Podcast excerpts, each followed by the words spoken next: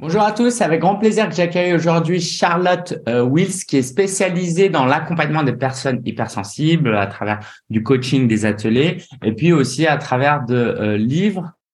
Donc voilà, là j'ai euh, itinéraire d'une ultra sensible. Charlotte, merci d'être là. C'est un sujet passionnant parce que moi-même je me définis comme quelqu'un d'hypersensible et je sais aussi que dans notre audience il y a beaucoup de gens qui le sont.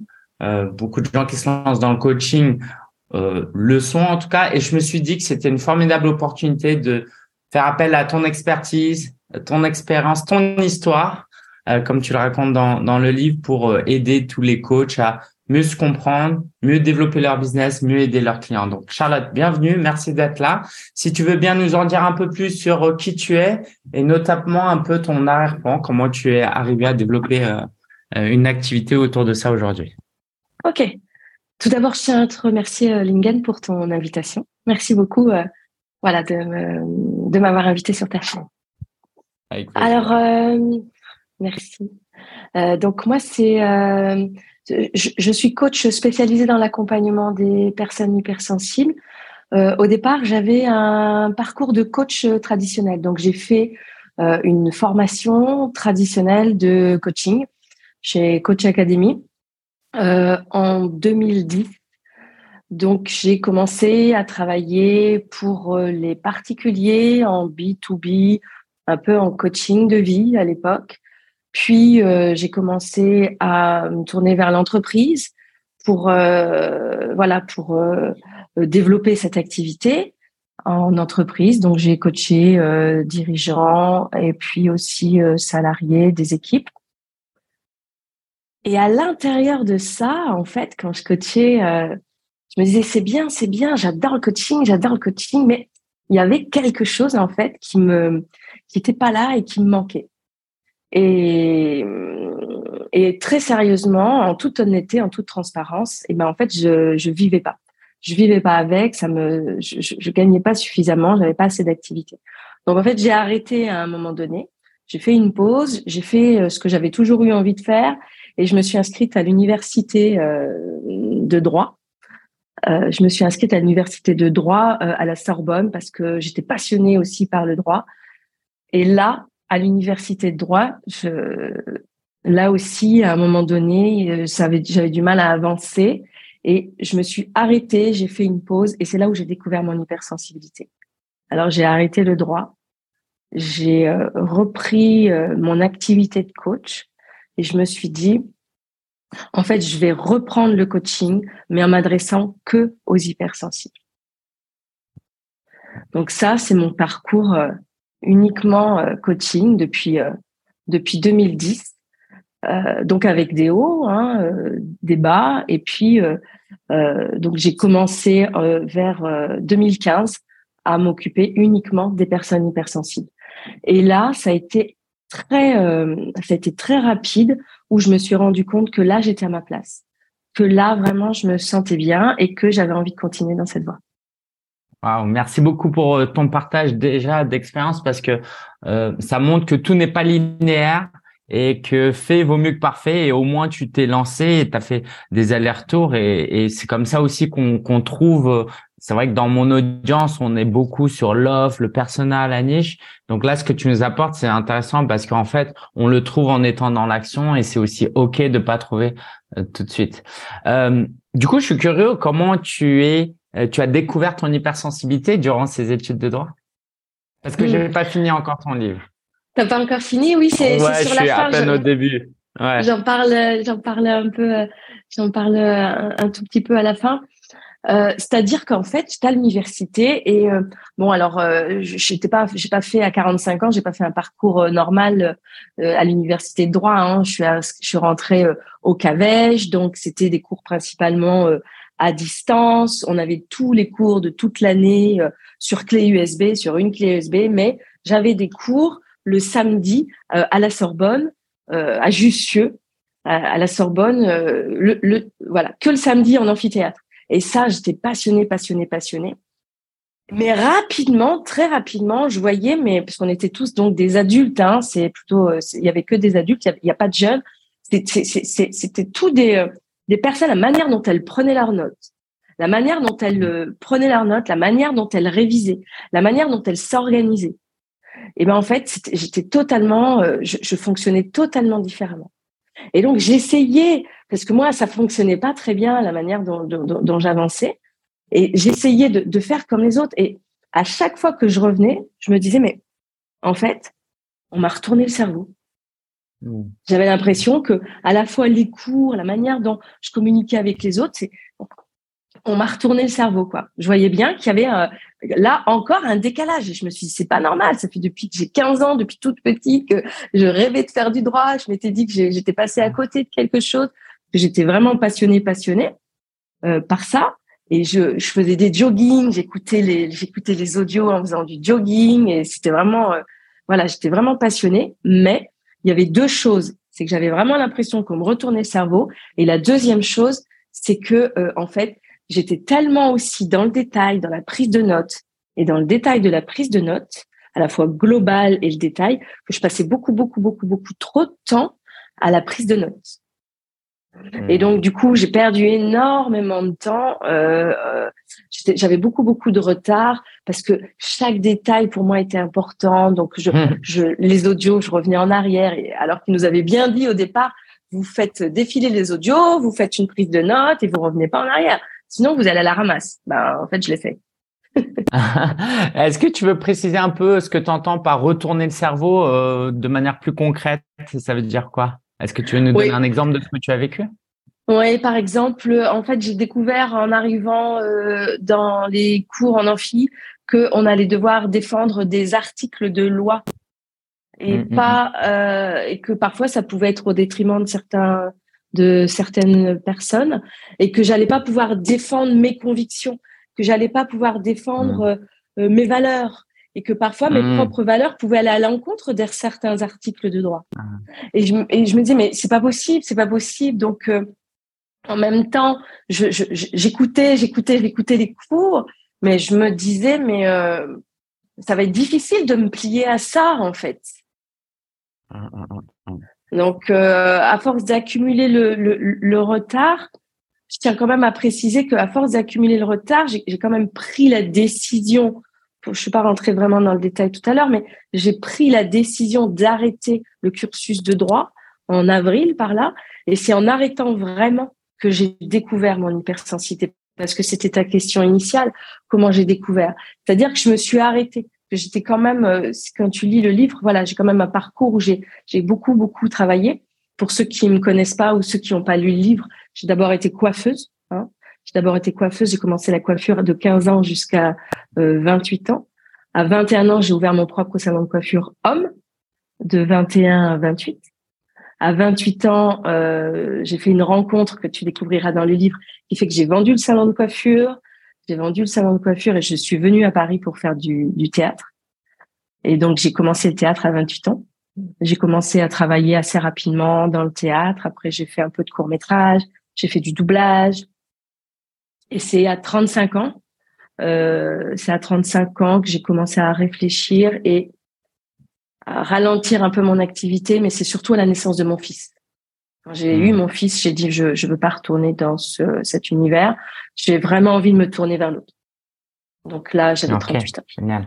Euh, est-ce que tu veux prendre un temps pour euh, définir ce qu'est l'hypersensibilité pour les personnes euh, déjà qui sauraient pas exactement ce que c'est, même s'il n'y a pas de définition exacte, hein, j'imagine, mais aussi dans le but de d'aider les gens à peut-être se reconnaître là-dedans parce que euh, c'est important. Autant on n'aime pas forcément avoir des, étiquettes, mais autant c'est important d'avoir des mots pour euh, mieux comprendre certains de nos comportements, de notre fonctionnement. Donc, qu'est-ce que l'hypersensibilité, en tout cas, à travers ce que toi tu as vécu et, et ton prisme Mm. J'aime bien donner euh, cette, cette définition, cette définition-là, c'est que pour moi, l'hypersensibilité, c'est en fait une capacité accrue à percevoir les informations sensorielles, cognitives et intuitives. Voilà. Donc effectivement, on va percevoir plus d'informations sensorielles, que ce soit la vue, l'odorat, l'ouïe, le toucher ou le goût on va percevoir plus d'informations. Alors pas forcément les cinq sens, hein, mais au moins un ou deux. En général, c'est souvent le visuel, l'auditif. Donc, on va percevoir plus d'informations. On va avoir aussi un, fonctionnement cognitif, un fonctionnement cognitif différent. Hein. tu vois ce que j'ai vécu, par exemple, à l'université où j'avais la sensation qu'on me retourne le cerveau. C'est-à-dire que on va pas euh, ça va se traduire par une, une manière de percevoir le monde différemment. Une manière de, par exemple, les enfants hypersensibles vont euh, euh, vont pas forcément avoir les mêmes jeux. En tant qu'adulte, on va pas forcément avoir les mêmes centres d'intérêt. On va pas forcément mmh. avoir les mêmes valeurs. Ça va se caractériser comme ça. Après, au niveau intuitif, donc du coup, ça, ça, va être des personnes aussi qui vont qui vont avoir une vision, qui vont avoir une intuition, qui vont qui, et du coup qui va aussi être en décalage très souvent avec euh, avec euh, parfois des personnes de leur propre entourage ou des parfois des personnes euh, de, de, leur voilà de, de, leur cercle professionnel de leur environnement mmh. professionnel. Et quel est l'enjeu derrière euh, la compréhension qu'on est peut-être hypersensible, tu vois, qu'est-ce que tu répondras à quelqu'un qui dit euh, OK, mais à quoi ça sert pour moi d'approfondir, de lire des livres, de me faire coacher, d'avoir une thérapie? Pourquoi c'est important? Qu'est-ce que tu as à dire?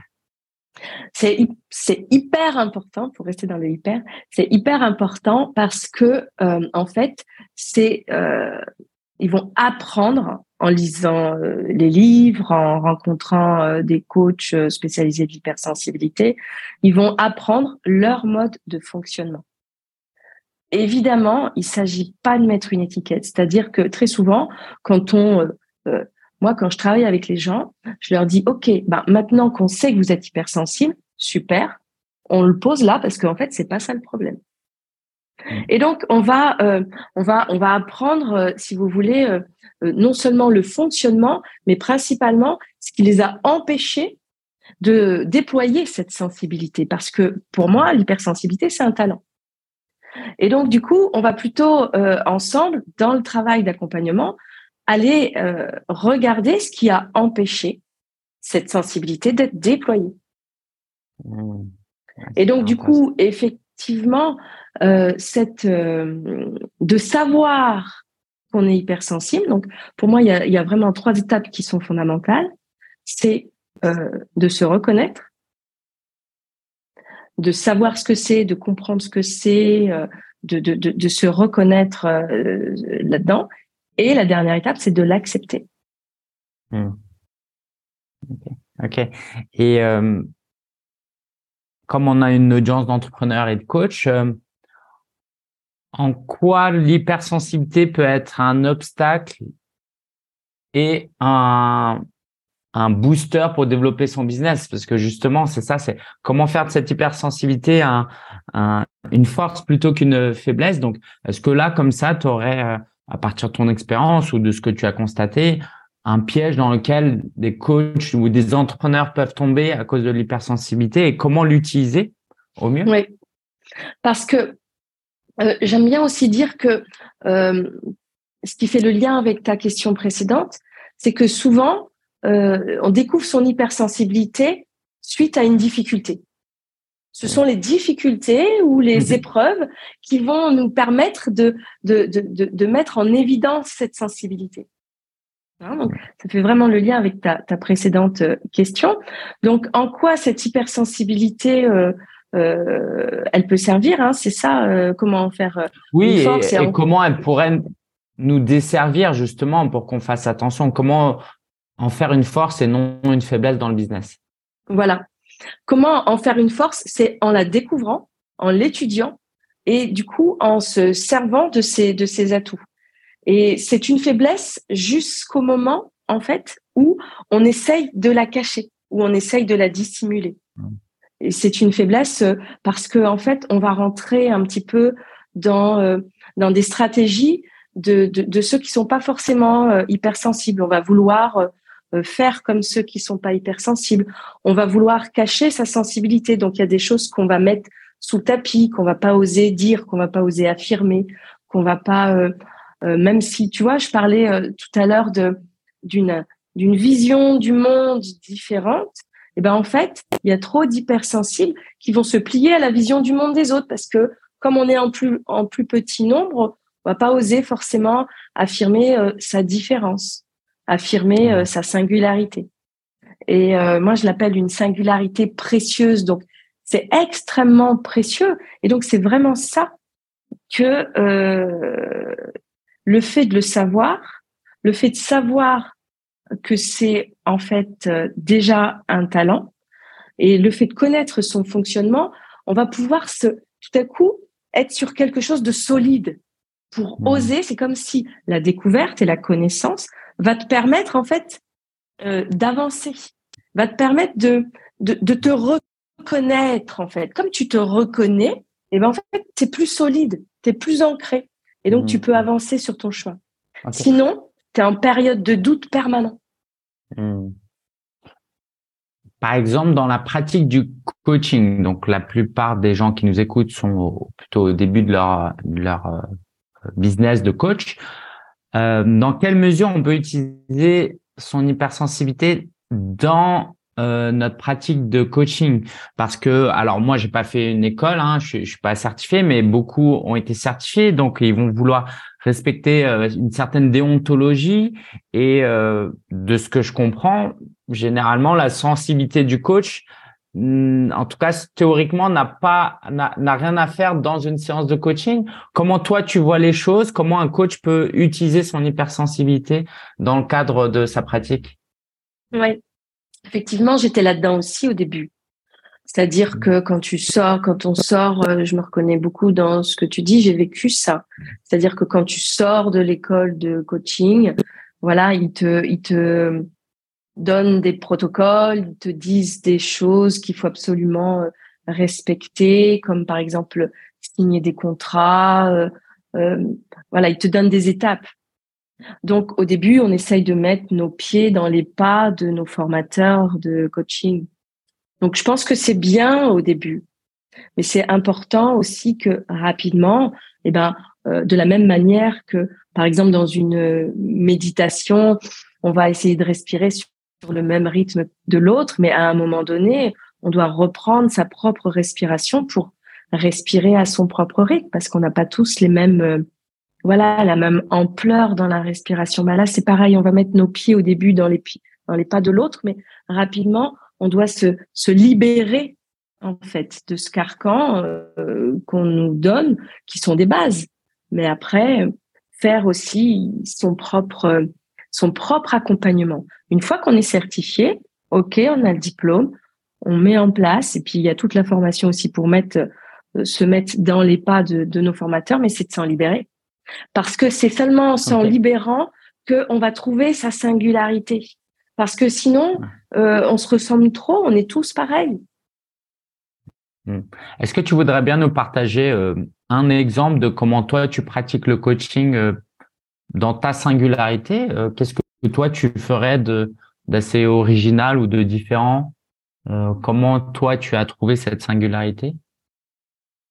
Euh, la première chose, c'est que ben, j'ai décidé de voilà de rapidement de pas forcément faire signer de, de, de contrat, par exemple, assez rapidement. ensuite, cette singularité. Tu veux nous expliquer pourquoi? C'est intéressant parce que je pense que quoi, moi, je suis un peu dans cette démarche aussi, mais ce serait intéressant que les gens comprennent le pourquoi, si tu me permets. Pourquoi j'ai arrêté de faire signer le, contrat, par exemple? Parce que ça enferme la personne, ça enferme la personne, et que ma valeur première, c'est la liberté.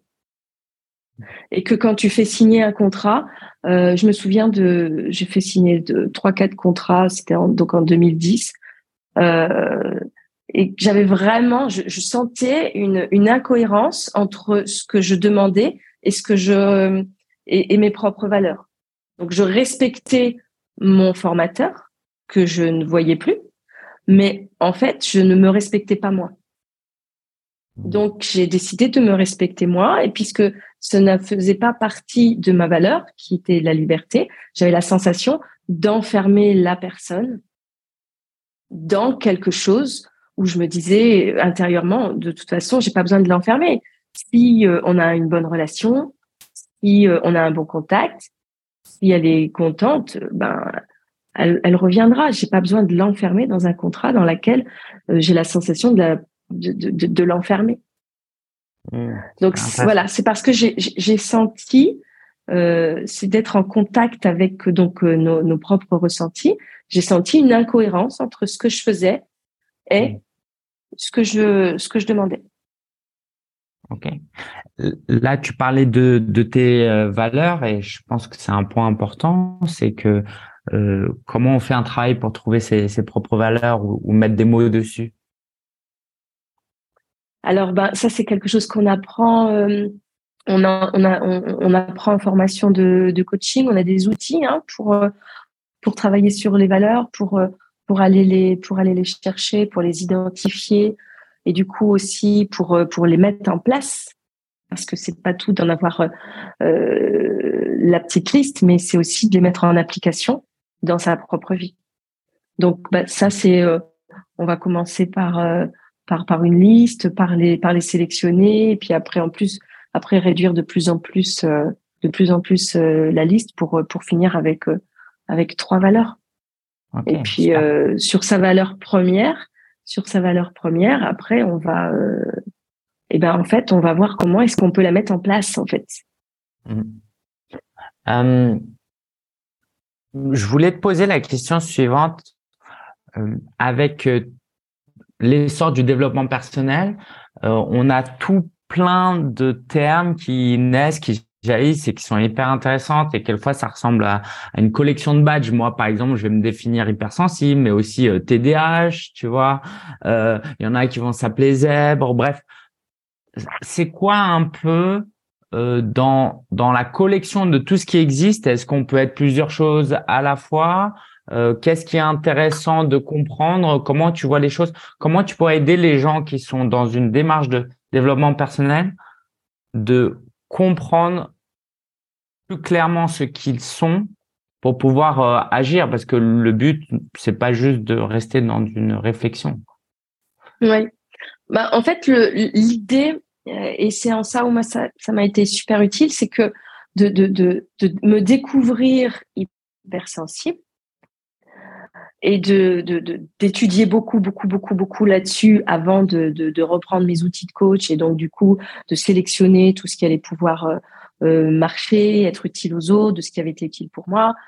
Euh, c'est que en fait les personnes qui vont faire appel à toi si tu te reconnais en tant que TDAH ou hypersensible ou zèbre etc les personnes qui vont faire appel à toi eh ben en fait ça va être des personnes qui vont se dire bah cette personne-là, elle va me comprendre. Mmh. C'est pas simplement pour mettre une étiquette, c'est parce qu'en fait, et c'est ce qui se passe, le livre que tu as montré, tu vois, les personnes qui viennent à moi après avoir lu euh, ce livre me disent mais euh, en fait, vous, vous, avez vécu la même chose que ce que je vis, donc je sais que vous pouvez me comprendre. Mmh. Et c'est ça qui est intéressant, c'est que ils arrivent, euh, les, les, personnes qui vont venir les voir, euh, ou qui vont venir vous voir, du coup, je m'adresse à vous tous les, les, les auditeurs, c'est qu'ils vont venir vous voir, c'est qu'ils vont se dire bon, je peux déjà, je peux déjà, pas la peine que j'essaie de le prouver ou de lui prouver toute ma différence, toute ma singularité, tout ça, c'est déjà acquis puisque l'autre en face, il, il est comme moi. Donc, on va pouvoir attaquer directement euh, mes problématiques. Mais je vais pas devoir me justifier à lui ou à elle.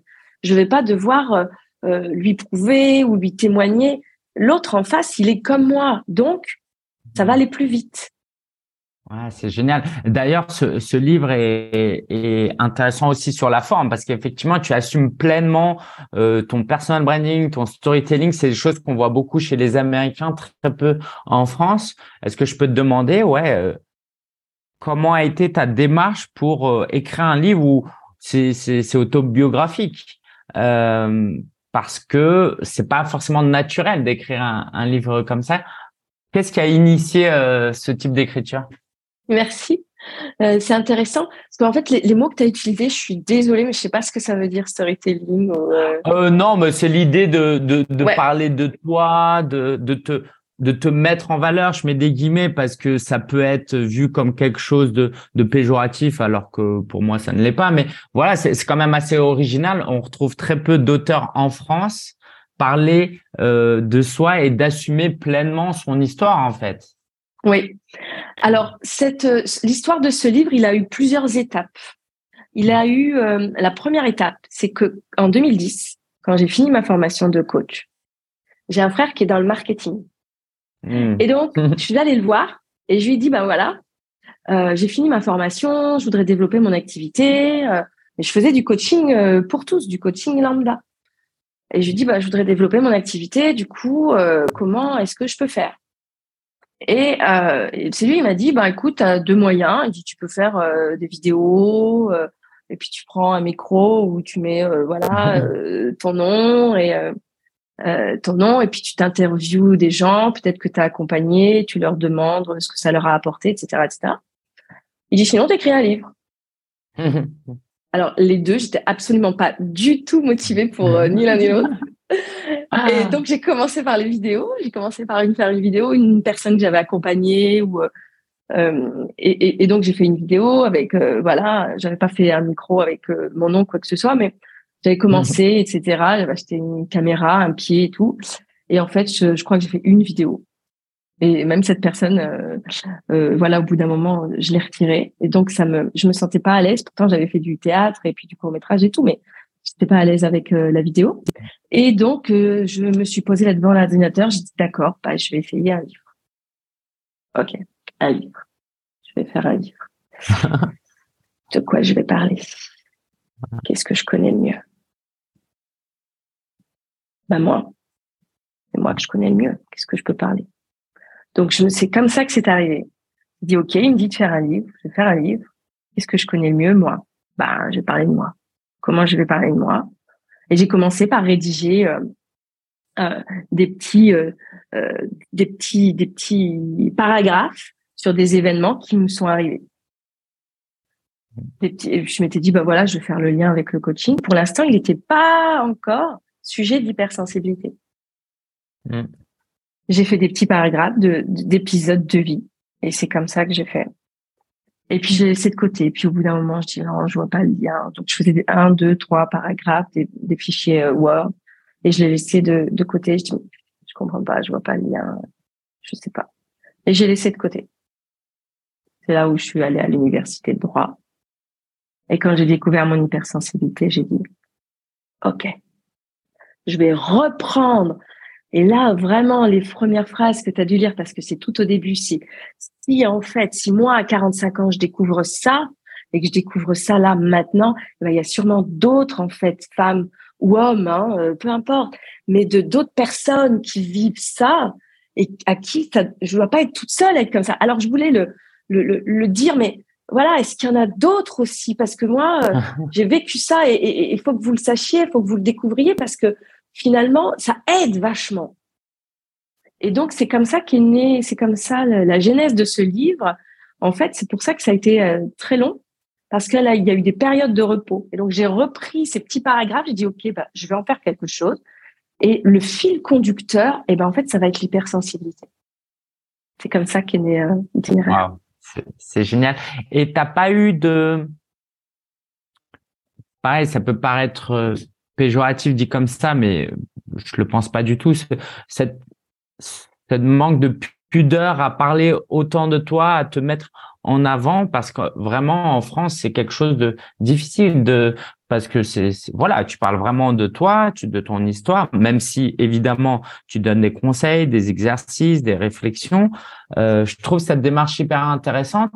Et toi, comment tu le présentes, c'est euh, il n'y a pas de vanité là-dedans, c'est pas juste de l'égocentrisme, c'est un partage d'expérience. Et j'aimerais, à travers tes mots, entendre un encouragement pour tous les auditeurs qui nous écoutent, qui, comme toi, ont une expérience de vie euh, très riche, qui sont de leur propre vie et qui n'osent pas y aller parce qu'il y a un peu cette peur de mais pour qu'est-ce qu'on va penser de moi? Et puis oh bah, ce que j'ai dit ça a déjà été dit qu'est-ce que tu leur dirais à tous ces gens-là qui assument pas leur histoire comme ils pourraient l'assumer? Hmm. euh, je te remercie parce que je, tiens à témoigner aussi qu'il y, a une personne euh, qui, qui euh, du coup, comme ce livre, il, voilà, il, il, plaît. Du coup, il y a une personne qui m'a demandé d'écrire euh, sa propre histoire, sa, propre histoire à, sa place. Elle, voulait. Euh, et donc, euh, en fait, je lui ai dit, mais non. on va pas faire comme ça. Je vais vous expliquer comment comment j'ai comment j'ai fait pour rédiger ce livre. Mais vous allez le faire et ça va aller parce que en fait, il y a personne d'autre que vous qui puissiez écrire euh, ce que vous avez à écrire parce que ce que vous avez ressenti, ce que vous avez vécu, vous êtes seul, vous êtes la seule personne à pouvoir l'écrire. Donc, ce que je voudrais dire pour les personnes qui, euh, euh c'est-à-dire qu'à aucun moment donné, euh, je, me suis posé la question. Pour moi, c'était, je n'avais pas encore de clients hypersensibles.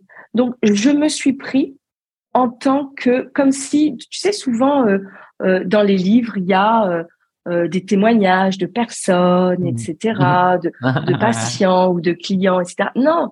Donc, du coup, je me suis pris en disant, et donc, j'ai fait avec une forme de, de dissociation, une sorte de, de distance. Et en même temps, souvent, je retournais à l'intérieur de moi pour reprendre contact avec ce que j'avais vécu, les sensations et les émotions. Mais sinon, je racontais l'histoire, en fait, aussi parfois de l'extérieur. Et, et, en fait, la volonté que ça aide d'autres personnes était tellement plus forte que la peur de ce qu'on pourrait en penser. Et, et c'est vraiment les retours que j'ai. Il y avait une volonté beaucoup plus grande à apporter quelque chose aux gens qui pouvaient être hypersensibles et qui auraient pu me lire, qui, qui était supérieur à la peur de ce que mmh. pourraient euh, en penser les autres. Ah, c'est hyper précieux. Merci, merci, merci beaucoup pour ce partage. Euh, je pense que c'est c'est très beau. Merci. Euh, est-ce que tu pourrais nous donner quelques conseils, quelques pistes sur la gestion des émotions quand on est euh, hypersensible, parce que c'est forcément un, un, enjeu, euh, c'est qu'on pourrait euh, dire que voilà, on est trop susceptible, on est trop, on a trop d'empathie, et puis tout ça, bah, avec toutes ces émotions, bah euh, parfois on peut pas difficilement passer à l'action. Voilà, la, peur, la, la, peur du rejet, tout ça, quoi. Toutes ces émotions peuvent nous faire procrastiner et ne pas vivre la vie qu'on voudrait pleinement vivre. Qu'est-ce que tu dirais à ceux qui sont submergés par les émotions et qui ne peuvent pas passer à l'action tellement il y en a? Hmm. euh, La première chose, c'est qu'il y, y, a des outils qui sont formidables pour apprendre euh, la résolution émotionnelle.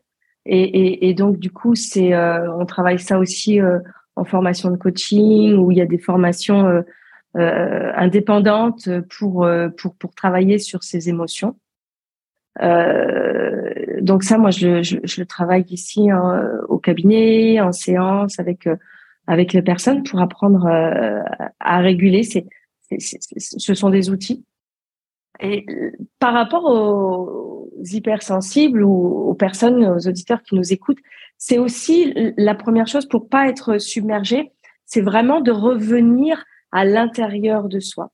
Parce que quand on est hypersensible, on a une grande je travaille ça. Je, fais des ateliers maintenant depuis euh, depuis cinq ans, des ateliers euh, euh, collectifs pour pour les hypersensibles. Et c'est quelque chose que j'ai mis en place très tôt dans mes ateliers, dès le début, que j'ai mis en place dans mes ateliers. C'est c'est de leur apprendre que quelque part, les hypersensibles sont des éponges. Et le fait, on est des éponges quand on est à l'extérieur de soi. Quand on est à l'extérieur de soi. Et les hypersensibles ont une grande, tu l'as dit, empathie. Et donc, quand on est euh, en empathie, c'est c'est pas l'autre qui vient nous donner ses émotions. Hein Une éponge, si, si, si, voilà, c'est parce qu'elle va dans l'eau qu'elle absorbe. Et donc, du coup, c'est exactement pareil. Donc, l'idée, c'est vraiment de de rester à l'intérieur de soi pour euh, pour quelque part euh, éviter de prendre les émotions des autres, parce que quand on est à l'intérieur de soi, et eh ben en fait, c'est comme quand on est chez soi. Mmh. Et du coup, on absorbe moins euh, les émotions. On peut être, on peut être en interaction, mais c'est vraiment de rester à l'intérieur de soi, en fait. Donc, il y a deux étapes. La première, c'est d'apprendre à réguler ses propres émotions qui peuvent être liées à des expériences passées.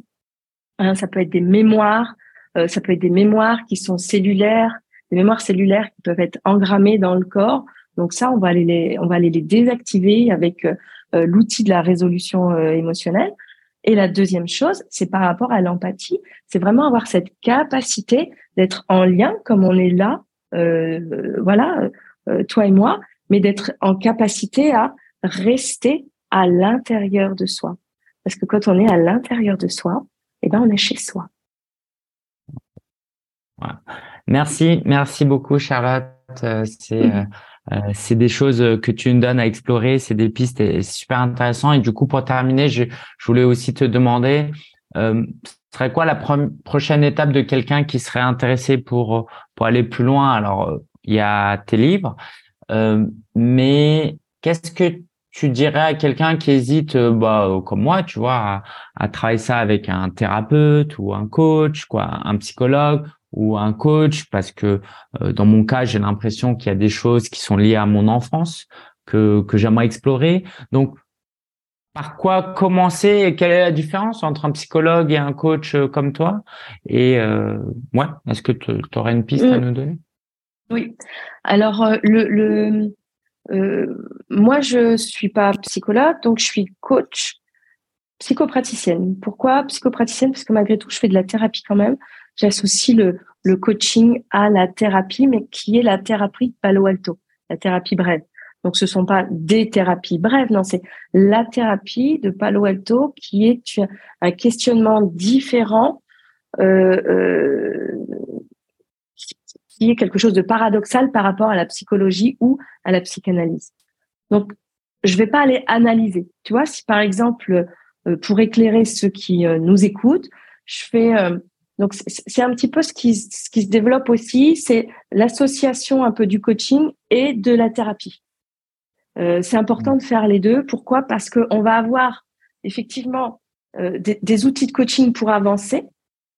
Euh, on va être dans de la résolution de problèmes, donc pour avancer. Donc il y a de la compréhension de soi pour pouvoir avancer, mais on va aussi aller regarder des, des événements euh, du passé, non pas pour l'analyser, mais pour le résoudre pour euh, désactiver euh, peut-être des ancrages qui ont été faits, pour euh, pour pour, pour apprendre à voilà diminuer l'intensité de certains traumas. Et donc on va certes peut-être aller visiter le passé, pas pour le comprendre, mais pour le pour, pour le pour le résoudre en fait, mmh. pour qu'il vienne moins, pour désactiver ce qui a été engrammé dans le corps. C'est un travail aussi un peu psychocorporel, hein, avec de l'énergétique aussi. Euh, c'est bien d'avoir une manière holistique. Moi, je, je, travaille de plus en plus de manière holistique, donc avec le coaching qui, qui sert pour euh, se mettre des objectifs, la thérapie, bref, pour regarder euh, ce qu'on a mis en place dans le passé et ce qui fait que ça fonctionne plus, et puis pour résoudre, pour, pour revisiter certaines manière de faire, certains comportements, certaines croyances, etc. Et aussi euh, l'holistique parce que parfois il y a des choses que qu'on maîtrise pas toujours, les énergies. Et donc je travaille de plus en plus aussi euh, avec euh, l'énergétique pour pour pouvoir parfois utiliser des outils en énergétique pour avoir vraiment ce, ce, ce regard holistique. Ok. Super, merci beaucoup Charlotte. En tout cas, on met en description le lien vers ton site web s'il y en a qui veulent en savoir plus et découvrir euh, ce que tu fais travailler avec toi. Ben, tout est en description. Euh, Est-ce que tu veux conclure? Qu'est-ce que tu aimerais dire en conclusion aux coachs et entrepreneurs qui nous regardent, qui nous écoutent euh, dans le cadre de, de ce qu'on a partagé aujourd'hui? Ouais, euh, je voudrais euh, continuer simplement la dernière question pour, pour, pour euh, conclure, c'est que en fait découvrir sa propre hypersensibilité, c'est pas forcément long et laborieux. Il peut y avoir quelques clés qui peuvent en fait faire un switch et faire te permettre plutôt que ce soit que tu le perçois comme un problème, qu'en fait tu le perçois comme euh, véritablement euh, une qualité. Et donc du coup, c'est en ça où ça peut être utile.